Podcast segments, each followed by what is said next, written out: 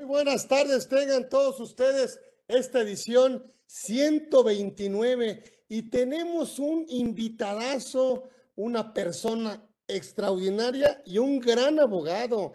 Además, bueno, obviamente eh, dueño de su propio despacho, socio director, obviamente de Pérez Robles Abogados, bueno, también un referente de Ortiz y Reguerena, eh, abogado por la Universidad Panamericana, doctor en Derecho por la Universidad de Salamanca. Bueno, la verdad es que nos podemos este, perder un poquito de tiempo leyendo este, este currículum que, híjole, la verdad es que todas las credenciales, toda la autoridad, es un referente en materia tributaria, un gran catedrático, expositor, maestro, eh, estudioso de la materia, académico, escritor.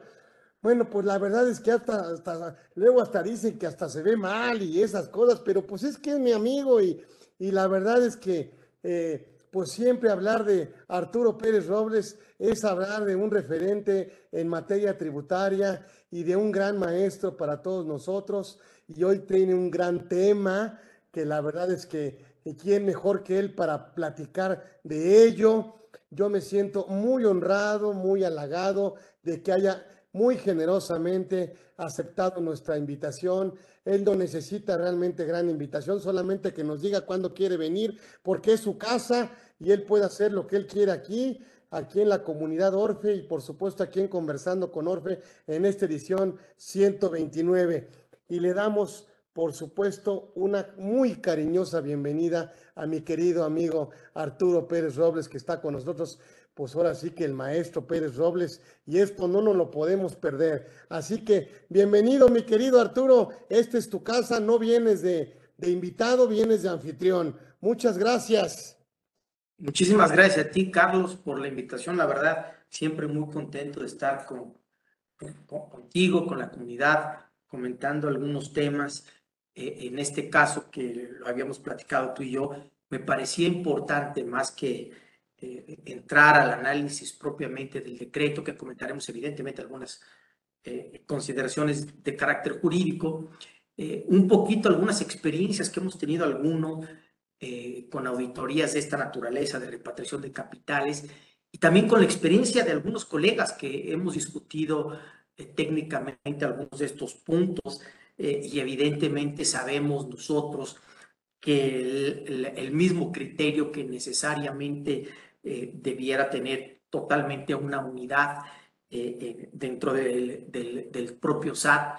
Sabemos que hoy en día las administraciones están resolviendo no necesariamente bajo los mismos principios o los mismos criterios y es ahorita algo de lo que a mí me gustaría platicar con ustedes, de hecho estar abierto a que si alguno tiene alguna otra experiencia, compartirla, debatirla, que creo que eso es lo que nos enriquece, nos enriquece a todos nada más, eh, si me permites, Carlos, nada más de manera eh, eh, meramente introductoria, podemos comentar algo de este decreto de repatriación de capitales que fue publicado en el Diario Oficial de la Federación el 18 de enero de 2017. Esto es, yo creo, algo muy importante.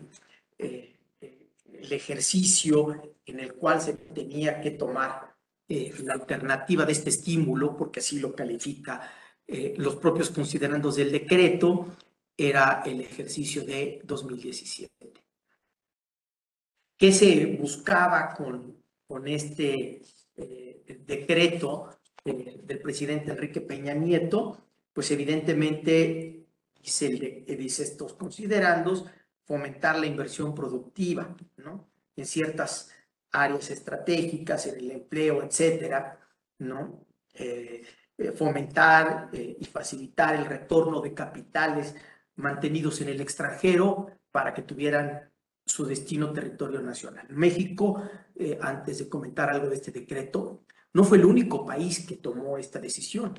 Incluso unos pocos años anteriores, algunos países europeos, incluso latinoamericanos, también aplicaron un decreto de repatriación de capitales. Eh, eh, eh, había cierta preocupación en OED para que este decreto no se volviera un decreto que permitiera el lavado de dinero. Por eso vamos a ver qué restricciones para aplicar el decreto se contienen en el, en el mismo. Pues bueno, este decreto aplica a personas físicas, morales y establecimientos permanentes, físicas y morales en residencia en México, este, que mantenían inversiones directas o indirectas en el extranjero y que estas inversiones se hubieran, esto es fundamental, mantenido hasta el 31 de diciembre de 2016. ¿no? ¿Por qué? Porque precisamente eh, el, el, decreto lo que va a permitir es que se pague el impuesto ¿no? por todos los rendimientos y por, y por incluso el origen del capital, eh, por aquellos ingresos que se hayan obtenido incluso antes de 2017, 2016 y ejercicios anteriores, bajo ciertos requisitos o consideraciones que va a establecer el, propio decreto. ¿no? Cuando habla de inversiones directas o indirectas, pues bueno, las directas es el mantenimiento de recursos, por ejemplo, en cuentas bancarias de instituciones financieras del exterior, e indirectas, el propio decreto lo precisa, y es cuando se tendrían a través de figuras o entidades eh, jurídicas extranjeras, como pudiera ser a través de un trust o pudiera ser a través de, de, una, de una sociedad eh, transparente o no, sujeta a refipre, residente en el extranjero. Y entonces, pues eh, en estos casos se, se, entiende que la opción de, del decreto permite pagar el impuesto en los términos de los títulos 2 y 4 eh, para residencia en México y sexto de Refipres, donde en aquel tiempo estaban Refipres y entidades transparentes en un mismo sistema o título, como ya no sucede el día de hoy.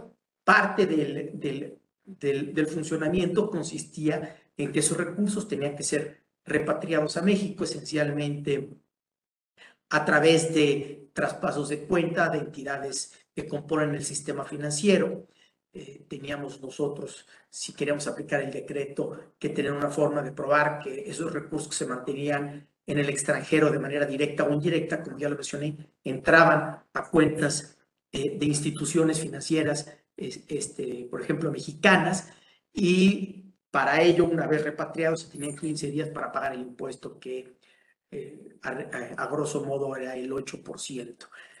Cuando se había pagado, se tenía la prueba para demostrar que se había pagado sobre el origen del capital o que este ingreso estaba exento, que ese es el otro elemento probatorio que pudiera provenir, por ejemplo, de una herencia o de una donación, o que, eh, en el caso de exentos, o que hubieran estado grabados, que provenían de sueldos, de salarios, o de algún ingreso respecto al cual se hubiera pagado el impuesto.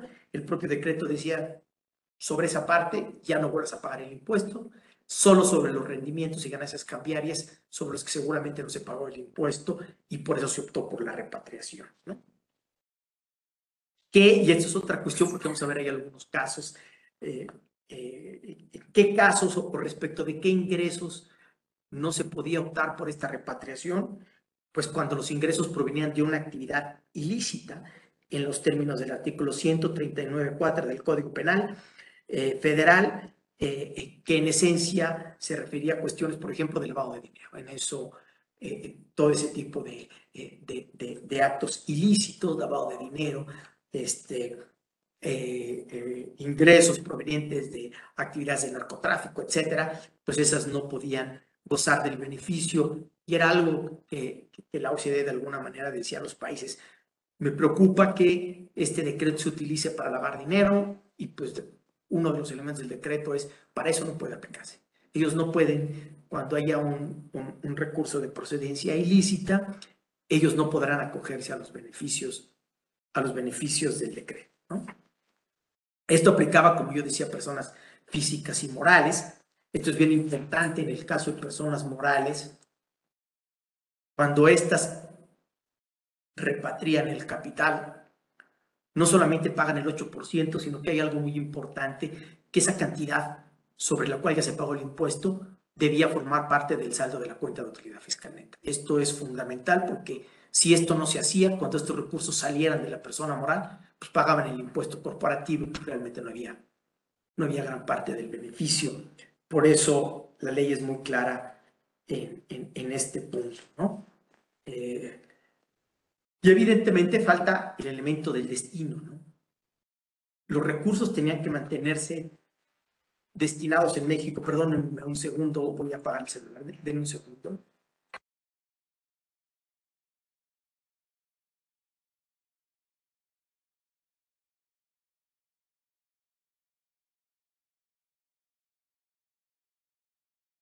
Disculpen ustedes, era nada más este,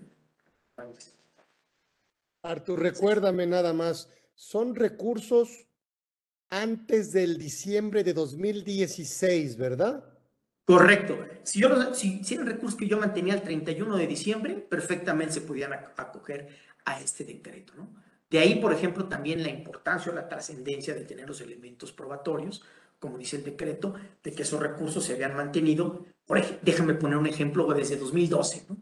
Y entonces yo demuestro que esos recursos provienen de actividades que yo realicé de 2012, 13, 14, 15 y 16.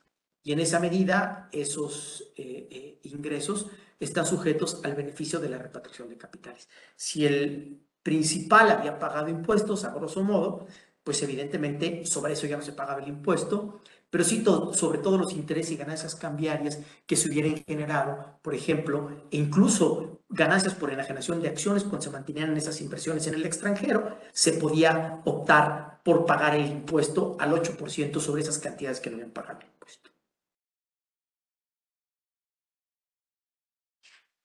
Y el requisito de, de tenencia, ¿no? Antes de que se me olvide, y que la obligación era mantener los recursos invertidos en ciertas inversiones que específicamente marca el decreto, ¿no? Durante un periodo de dos años. Por ejemplo, se podían invertir en activos fijos, se podía invertir eh, propios de la actividad del contribuyente, en, en, en, eh, en, adquisición de terrenos y construcciones también destinados a la, actividad del contribuyente, en eh, investigación y desarrollo era el otro supuesto, o en el caso de personas morales pasivos contraídos con partes independientes, en el caso evidentemente de, personas físicas, eh, la ley señala que podían destinarse a instrumentos financieros, evidentemente eh, en territorio nacional, y a cualquiera de las inversiones eh, marcadas en, las fracciones 1, 2 y 3 del artículo 6,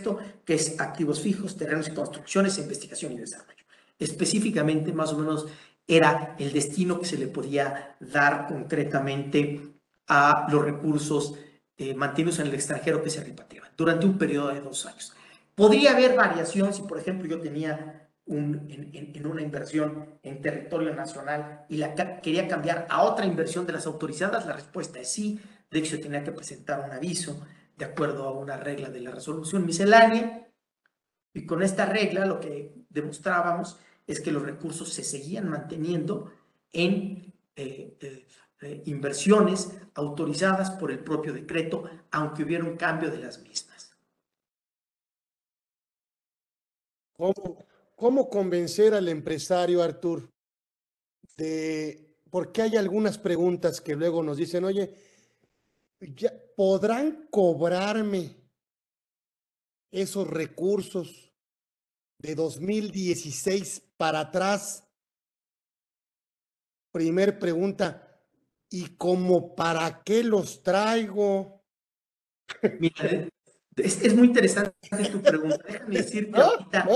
Sí, sí, déjame decirte ahorita, te voy a dar mi opinión muy personal de qué ha pasado con estas auditorías de, en, en 2017. Evidentemente las auditorías se inician ahorita porque el ejercicio 2017 es en aquel en el que se debe haber repatriado el capital y aplicado el estímulo que, que, deriva de este decreto y que eh, eh, otorgó, y déjame decirlo así, el presidente Enrique Peña Nieto. Hay una cuestión que me parece a mí fundamental. Yo creo, y que es algo que está haciendo la autoridad, ahorita quisiera comentar yo otros temas también, eh, un poquito de lo que con algunos colegas hemos observado, derivado de estas auditorías. Yo creo que la autoridad, no, no, no sé cómo decirlo de alguna manera, se quedó con una visión que desde mi perspectiva, desde mi punto de vista, es incorrecta. Están en todos los casos tratando de buscar, y ahora te voy a comentar, infinidad de cuestiones para decir que el contribuyente no cumplió con el decreto y obligarlos a pagar, acumular, esa es la palabra, acumular a los ingresos de 2017 el 100% de lo repatriado. Eso es lo que las auditorías mi caso y lo que he comentado con unos colegas, la autoridad está buscando. Y creo, desde mi punto de vista, que esa concepción es errónea, Carlos. Y te voy a explicar por qué. Claramente, para que el decreto aplicara, los contribuyentes tenían que demostrar que esos recursos se mantenían en el extranjero antes de 2017. Entonces vamos a poner un ejemplo. Un contribuyente que en 2013 eh, eh, realizó, obtuvo un ingreso. Olvidemos ahorita, no entremos al tema de si había o no pagado el impuesto. Y entonces la autoridad considera que al repatriar esos recursos en 2017, el 100% de los repatriados constituye un ingreso acumulable. Y eso verdaderamente, en mi opinión, es incorrecto. Por una razón muy sencilla. Si yo pruebo ante el SAT que esos recursos yo los mantenía en una cuenta mía como inversionista en 2016, es evidente que la modificación patrimonial que se generó con motivo de los recursos mantenidos en el extranjero en 2016, 15, 14, etcétera, pues no son ingresos del 2017, no pueden ser ingresos del 2017. En 2017 lo que ocurrió es una transferencia entre cuentas bancarias, en este ejemplo, de una cuenta que yo mantenía en Estados Unidos, por ejemplo, a una cuenta mexicana. Los traspasos entre cuentas del propio contribuyente no pueden ser ingresos acumulables en 2017. Y yo creo que esa es una parte para mí fundamental que la autoridad eh, eh, ha perdido de vista, porque en todos los casos trata de cobrar el, el, 100%, déjame llamarlo así, como por decirlo de alguna manera, el 100% del crédito. ¿no? En pocas palabras, ¿qué es lo que está diciendo? No cumples y es un ingreso acumulable en 2017. Si el decreto no fuera aplicable, si el de, yo hubiera hecho una repatriación sin acogerme al decreto, sería absurdo que por una transferencia de cuentas bancarias mías que yo mantuve en el extranjero en 2016 y que transferí en 2017, esa transferencia entre cuentas bancarias del propio contribuyente constituyera un ingreso acumulable en 2017. Por eso me parece que esa visión de la autoridad, desde mi punto de vista, no es la correcta. Hay una parte en la que la autoridad sí podría, evidentemente, cobrar sobre los recursos que se repatriaron en 2017. Vamos a pensar que los, la ganancia cambiaria y los intereses generadas del primero de enero hasta el mes en que se efectuó la repatriación, esos ingresos sí son ingresos acumulables del 2017. ¿Tú qué le recomendarías al empresario? Bueno, lo que pasa es que ya pasó, o sea. Claro. Bueno, el decreto, obviamente,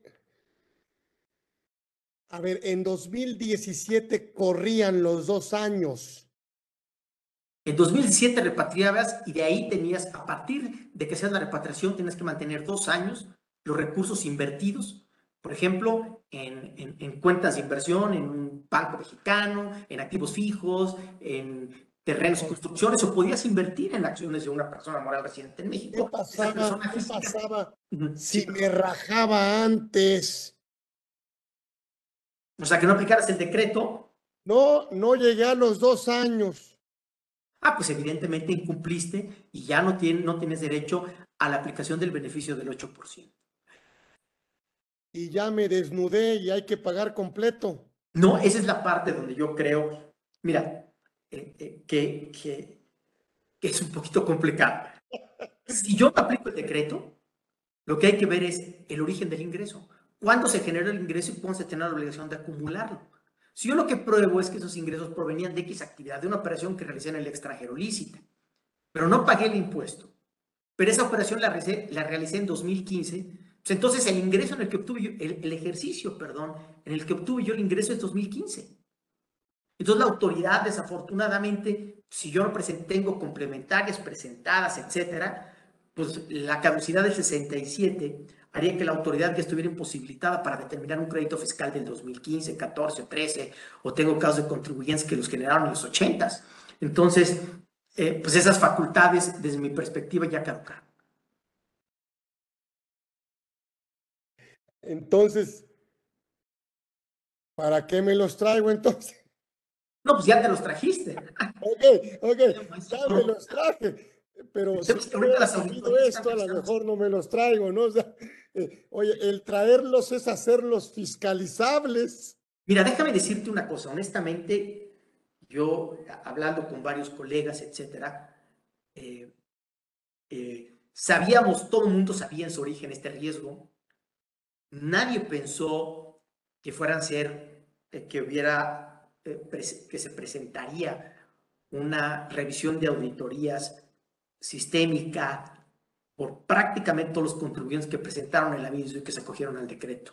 Hoy en día no, no podría asegurar, no prácticamente sí todos, pero sí he hablado con colegas y, estas auditorías son del día a día. Eh, todos tenemos ya muchos eh, eh, clientes que han sido revisados por, por la aplicación de, este decreto, ¿no? Y evidentemente presentan el aviso y pues ya saben quiénes son y entonces inician las revisiones de este 2017. Que déjame decirte una cosa, normalmente inician esta revisión por, que es lo más común, por todos los ingresos que obtiene el contribuyente en materia de impuesto sobre la renta en el 2017. Pero se han dado los casos en los cuales la, la auditoría está circunscrita específicamente a ingresos procedentes de fuente extranjera a los cuales resultó aplicable la repatriación de capitales. Y aquí, en este caso, algunos colegas me han comentado que han tratado las autoridades de plena auditoría, tratado de ampliar un poco todo el, requerimiento de información para no solamente incluir eh, ingresos sujetos a repatriación de capitales, cuando la orden de visita sí está restringida específicamente a ese tipo de ingresos. Este, a mí no me ha tocado, pero bueno, algunos colegas me han comentado que sí, eso evidentemente en mi opinión sería ilegal. Ok. Oye, y entonces mi querido Arthur, a ver, eh, mi maestro, este, ¿Cómo ha sido el actuar por parte de la autoridad? Mira, qué bueno que lo comentas.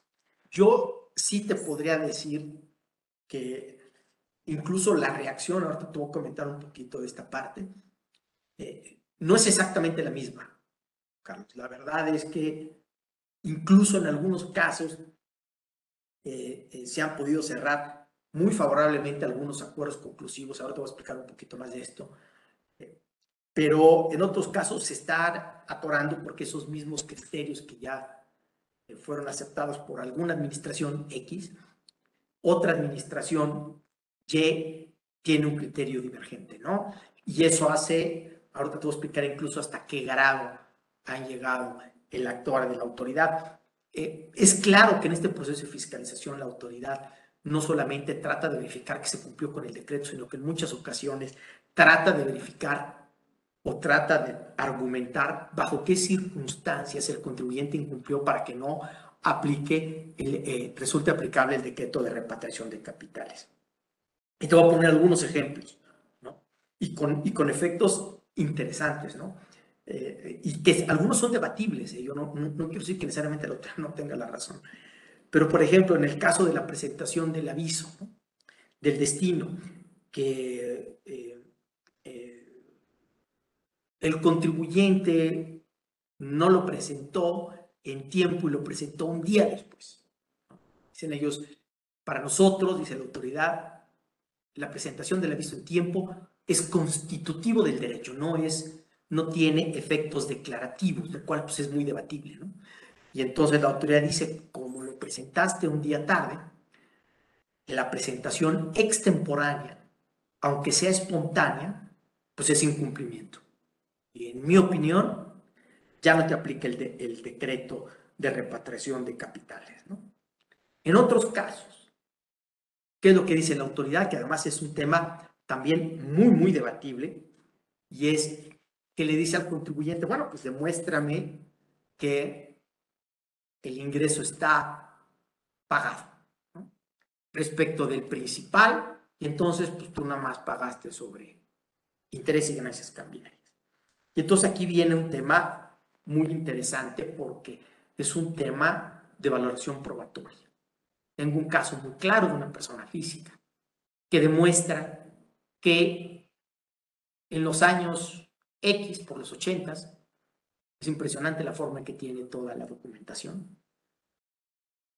Presenta sus declaraciones como empleado, le retienen sus declaraciones son coincidentes con, los estados de cuenta bancarios que tenían esas fechas y demuestra que de esos recursos, de esos del 89, 90, 91, lo que sea, se hizo el traspaso a una cuenta bancaria del exterior. Entonces la autoridad, pues claramente dice, oye, sí, pues me demuestra de alguna manera con algunos elementos probatorios, pero yo estoy insatisfecho. Y le decimos a la autoridad, ¿y por qué es insatisfecho? Ah. Primero tendrías que demostrarme, nada más, escucha esto, que no tienes otras cuentas. Oye, pero ¿cómo te va a probar un hecho negativo? Además, pues tú tienes acceso, a la Comisión Nacional Bancaria, pues tú pudiste haberle pedido la información, pídesela. Si es que tú crees que yo tenía otras cuentas donde obtenía otro tipo de recursos. Dos, es que cómo me demuestras que lo que entró esa cuenta, ¿no? Que de alguna manera coincide con lo que presentaste en tu declaración del ejercicio, son efectivamente los recursos que de manera concreta utilizaste para repatriar pues, con otros elementos probatorios, ya más no lo puede hacer. Ah, pues no estoy satisfecho. Y entonces, como no estoy satisfecho, tú me tendrías que demostrar incluso de años anteriores si tenías otras cuentas, cómo las mantenías y qué tipos de ingresos. Imagínate, Carlos, ¿no? Irnos por ahí de los ochentas, ¿no? Entonces, le decíamos, oye, no, mira, este, pues tienes esa facultad, pides a la comisión y además te voy a, comentar algo, ¿no? Te estamos dando información, incluso creo que a veces debatiblemente, pero además, en el sentido de que, si tú recuerdas, el decreto de Peña Nieto fue eh, modificado por un decreto eh, complementario del propio Peña, que te voy a decir cuándo se publicó en el diario oficial, el 17 del 7 de 2017. Entonces aquí viene un tema de debate. Que lo El artículo 4 de este decreto complementario dice que cuando las inversiones mantenidas en el extranjero, de las cuales deriven los ingresos a que se refiere el presente decreto, constituyan conceptos por los que se haber pagado el impuesto sobre la renta en México, se deberá contar con la documentación que acredite el pago correspondiente y la autoridad fiscal podrá comprobarlo, de conformidad con los artículos 6, tercer párrafo y 67 del código.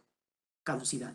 Entonces, llegamos aquí a un extremo donde, pues, en el primer el artículo séptimo del primer, del primer decreto, el original de enero de Peña, sí claramente decía, las personas que se acojan al beneficio que otorga el presente decreto deberán observar como parte de la contabilidad la documentación que demuestra que los recursos de que se trate se recibieron del extranjero, que el pago del impuesto respectivo se efectúa en los términos del artículo cuarto de este instrumento, etc. Entonces nos dicen, o sea, a mí tienes que tener unas pruebas contundentes. Eh, es imposible llegar a probar de la manera en que lo pide la autoridad que el origen del ingreso eh, es este, respecto de ese, se pagó el impuesto como ellos lo quieren. ¿no? Y adicionalmente este artículo cuarto del decreto modificatorio pues nos remite a 67, ¿no? al periodo de caducidad. Entonces, pues eso va a generar el día de mañana un tema, si las autoridades no están de acuerdo, de debate ante los tribunales, de si el contribuyente está obligado a ofrecer todos los estados de cuenta, incluso de los 80 de, principios de los 80 etcétera. No obstante que a lo mejor era una persona física que no está obligada a llevar contabilidad para efecto de probar que el origen había pagado el impuesto respectivo. Entonces, pues son temas que, que, quedan a debate, ¿no? De interpretación y la autoridad, por ejemplo, sí hace mucho hincapié en esos temas. Y otro tema, Carlos, que me parece a mí bastante grave, es que la autoridad ya en dos casos, a mí me toca uno que lo están eh, considerando, este, pide que el contribuyente pruebe que los recursos no provinieron de los supuestos a que se refieren el 139 cuartos del Código Penal y el 400 bis. En pocas palabras, tienes que probarme que los recursos que estás repatriando no, no provinieron de actividades ilícitas, ¿no? Y ante esa afirmación, ellos se van a 68 que dicen, pues si no yo lo pongo ahí, es presunción de validez. Nada más que ellos olvidan que el contribuyente puede primero conformar 68, hacer una negativa lisillana, caso en el cual la carga de la prueba será de la autoridad, que además, dicho sea de paso en términos del 20 de la Constitución, creo yo, que será la autoridad la que está obligada a aprobar la conducta ilícita del contribuyente, porque de lo contrario se violaría el principio, en mi opinión, de presunción de inocencia y el derecho a la no autoincriminación. Entonces, estas aseveraciones de las autoridades me parecen, eh, eh, que digo, no, no, se ve en todos los casos, pero me parece totalmente desatinada. Ya en una última sesión, y ahora te voy a explicar el, éxito que tiene Prodecon en esto, porque claramente lo tiene. Este, en una sesión la autoridad dijo, bueno, pues este, eh, si tú crees que probaste que el origen pagó el impuesto, lo que, no, lo que me tienes que probar de manera adicional es que los recursos son de procedenciales. Válgame Dios, ¿no? Entonces, todas estas consideraciones que me parecen a mí que pueden implicar en algunos casos un abuso, en otros casos, pues la autoridad podrá tener un criterio de interpretación distinto del contribuyente, me parece que son temas importantes que tenemos que tener en cuenta.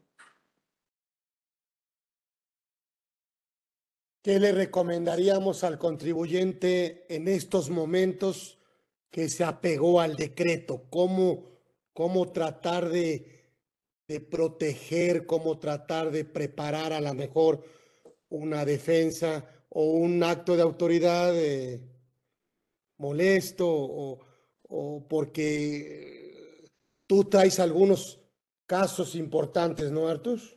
Sí, mira, déjame decir, yo la verdad es que he tenido una eh, eh, experiencia muy buena eh, en Prodecon. Te, lo, te, voy a comentar un poquito cómo se está, estas auditorías normalmente están iniciando con una revisión de gabinete. Cuando te emiten el oficio de observaciones, mi sugerencia es acudir a un acuerdo conclusivo. Yo creo que ahí se pueden tomar eh, eh, posiciones muy valiosas en el acuerdo conclusivo y se pueden llegar a resultados óptimos. Eh, tuve casos en, los que participé junto con otro colega en, en, temas de esta naturaleza y la verdad es que fueron totalmente exitosos en este punto. Yo no perdería bajo ninguna circunstancia antes de, del litigio de procurar eh, eh, entrar a un procedimiento de acuerdo conclusivo.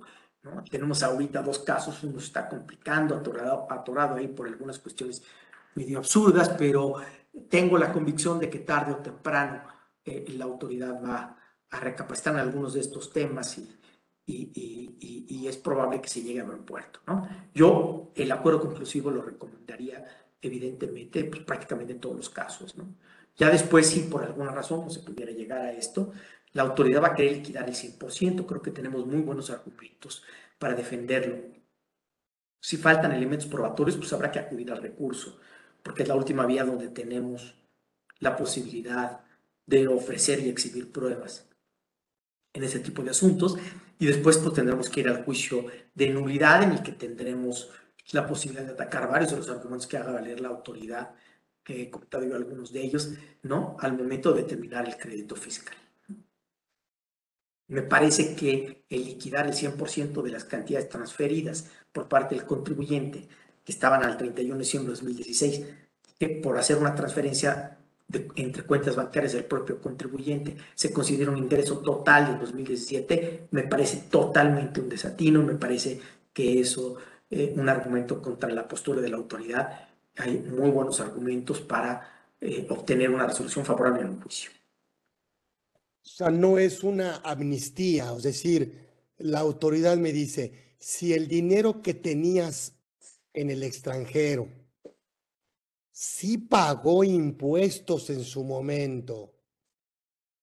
Y me compruebas que así fue, entonces las ganancias patrimoniales, o obviamente la ganancia patrimonial que estamos hablando prácticamente de qué, pues intereses, ganancias cambiarias, a lo mejor enajenación de acciones, o sea, la ganancia patrimonial de haber, de la, de haber invertido ese dinero con origen fiscal. Dejo que te lo traigas y me lo inviertes dos años en lo que ya comentamos y te cobre el 8%, ¿es correcto? Es correcto, es correcto. Incluso se podía que si el origen del capital no hubiera pagado el impuesto, bueno, pues sobre el origen del capital, el 100% de lo reinvertido, se pagaba el 8% y eso ya, eh, eh, eh, esos recursos ya estaban limpios, déjame decirlo de alguna manera. Y reitero, evidentemente esto no aplicaría si esos recursos de origen no provienen de actividades ilícitas como lavado de dinero, etcétera, ¿no? Eso evidentemente no es aplicable. Pero pensando que son actividades lícitas, aunque sobre el origen no se hubiera pagado el impuesto, con esta repatriación te decía, págame el 8 y queda ya. Y, y, y, y, vale insistir nada más un tema porque hay un caso en el que el tema está interesante y lo voy a platicar para una persona moral, que la persona moral es la que aplicó el decreto, entonces nosotros sabemos que se paga el 8% y en 2017 adicionó a la CUFIN al saldo de la cuenta de utilidad fiscal neta el total de esos recursos que fueron repatriados. El problema es que distribuyó dividendos, 18, 19, 20, 21, 22, y se agotó la CUFIN. Y ahora que está siendo revisado, uno de los temas que la autoridad está cuestionando, ¿no? que, que puede, es que incluso está diciendo, oye, además te digo que como esos recursos eh, provenían eh, eh, no, no, pagaron el impuesto de manera correcta, porque pues, no presentaste el aviso, porque no, no considero que los elementos de prueba del origen hayan sido correctos o por la razón que sea. Entonces simplemente tú no tenías derecho, que eso creo que en esa parte tiene razón la autoridad, adicionar el saldo de tu cuenta de utilidad fiscal neta con estos recursos.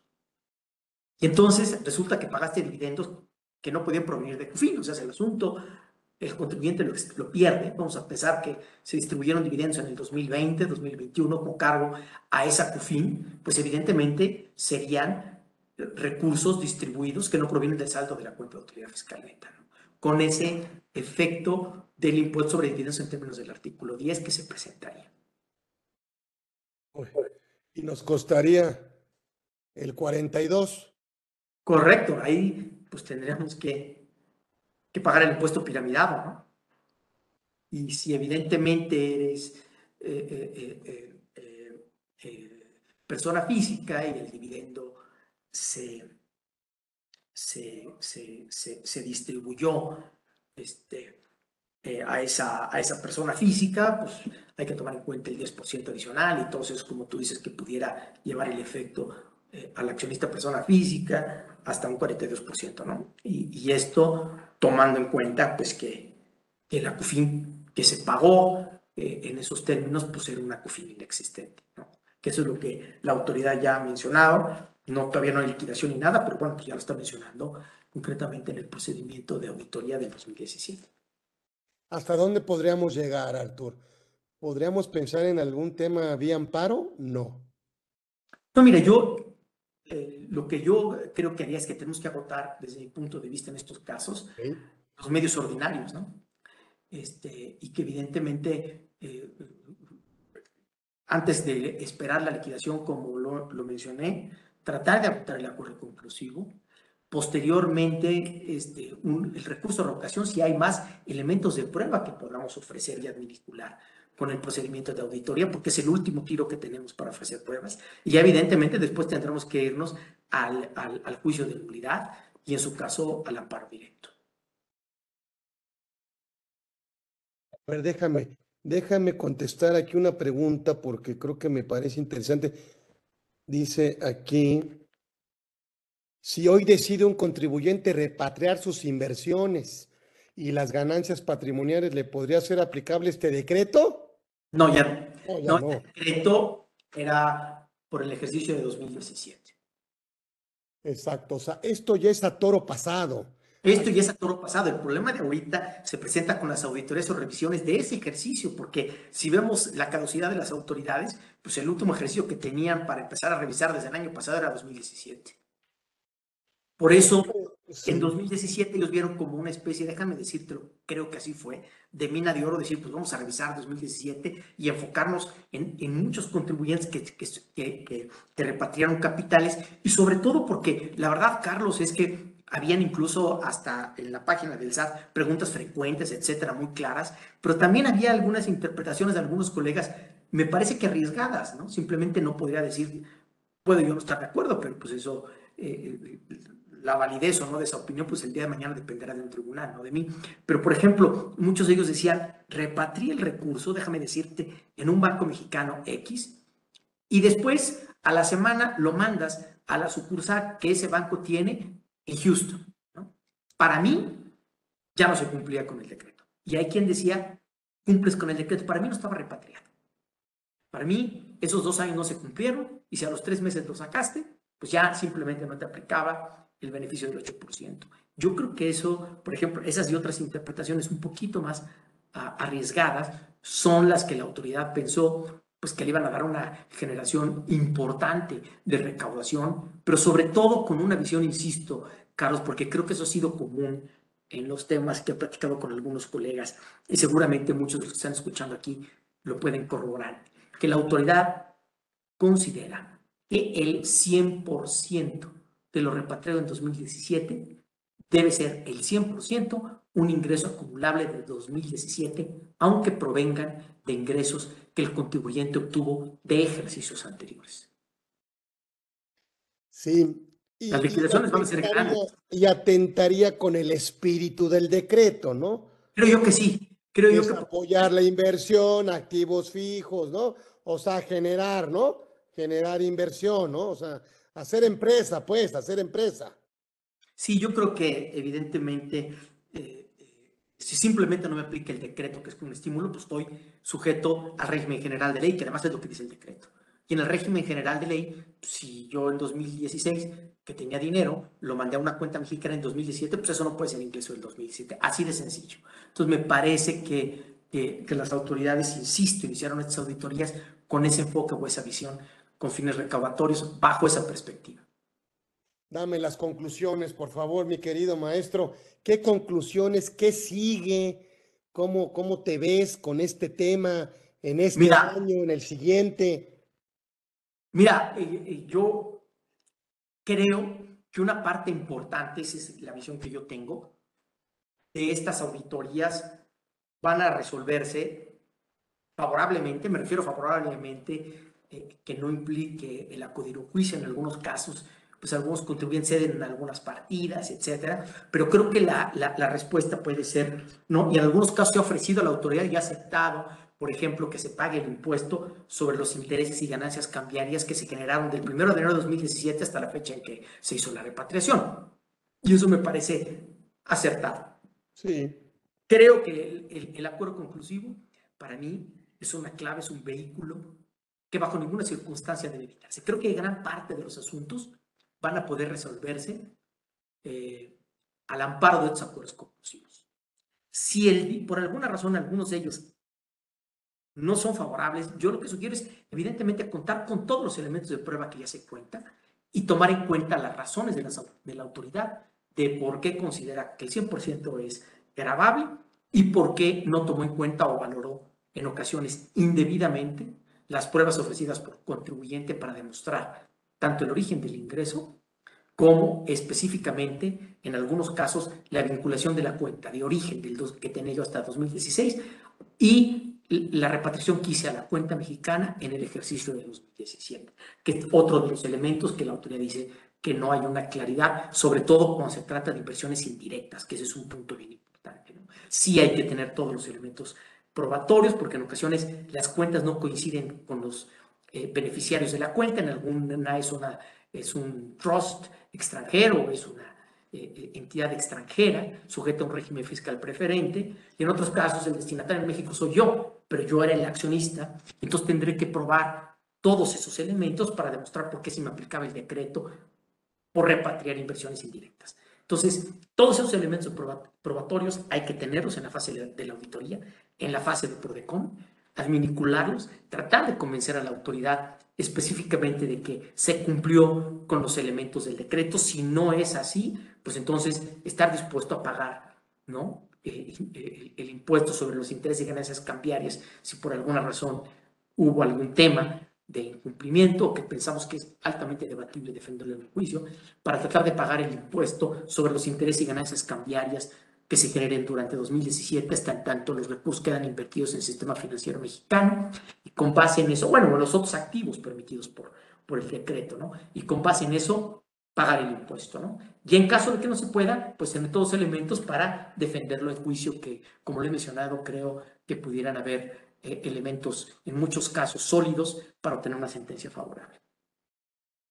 Ay, pues qué gusto, mi querido Arthur. Sé que te tienes que, un, tienes un compromiso, por lo tanto, a ver, Hugo, hoy tenemos un, un reconocimiento de tantos que tiene, pero que lo meta ya en las, a la carpeta del mes, así de los de marzo, así, marzo, ahí e, es nuestra forma, nuestro agradecimiento, pues es una partecita, pero te mandamos todo nuestro cariño, aprendemos mucho siempre, mi querido Arthur, y, siempre nos encanta que estés aquí en tu casa, y, y, yo te agradezco mucho que nos hables de estos temas que la verdad es que pues se nos pasa, ¿no? Se nos pasaron y que y que ahorita la autoridad pues está abriendo ejercicios queriendo, pues no sé si cobrar de más o cobrar lo justo o, cobrar lo que no ha cobrado.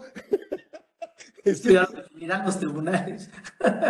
ya no sé, o, le gusta el trompo, o, se va a subir al rino, o, no sé, y qué mejor que contigo para explicarnos este tema de las auditorías en, en tema de repatriación de capitales. No me queda más que agradecerte, te mando un, abrazo muy grande y todo nuestro agradecimiento. Así que eh, eh, dejamos al maestro, el maestro Arturo Pérez Robles estuvo con nosotros aquí con este gran tema y le agradecemos mucho y no lo vamos a dejar, lo vamos a seguir invitando hasta que nos dé fecha y él puede poner la fecha que él quiera. Así que le mandamos un abrazo muy grande. Gracias a todos los que se conectaron en Facebook, en, en, bueno, en todos los, estamos en todas partes y además aquí de manera directa. Así que muchas gracias y nos vemos con una emisión más de Conversando con Orfe, como ya saben, todos los miércoles, todos los miércoles en una edición más que será la 130, eh, eh, eh, ya hace 130.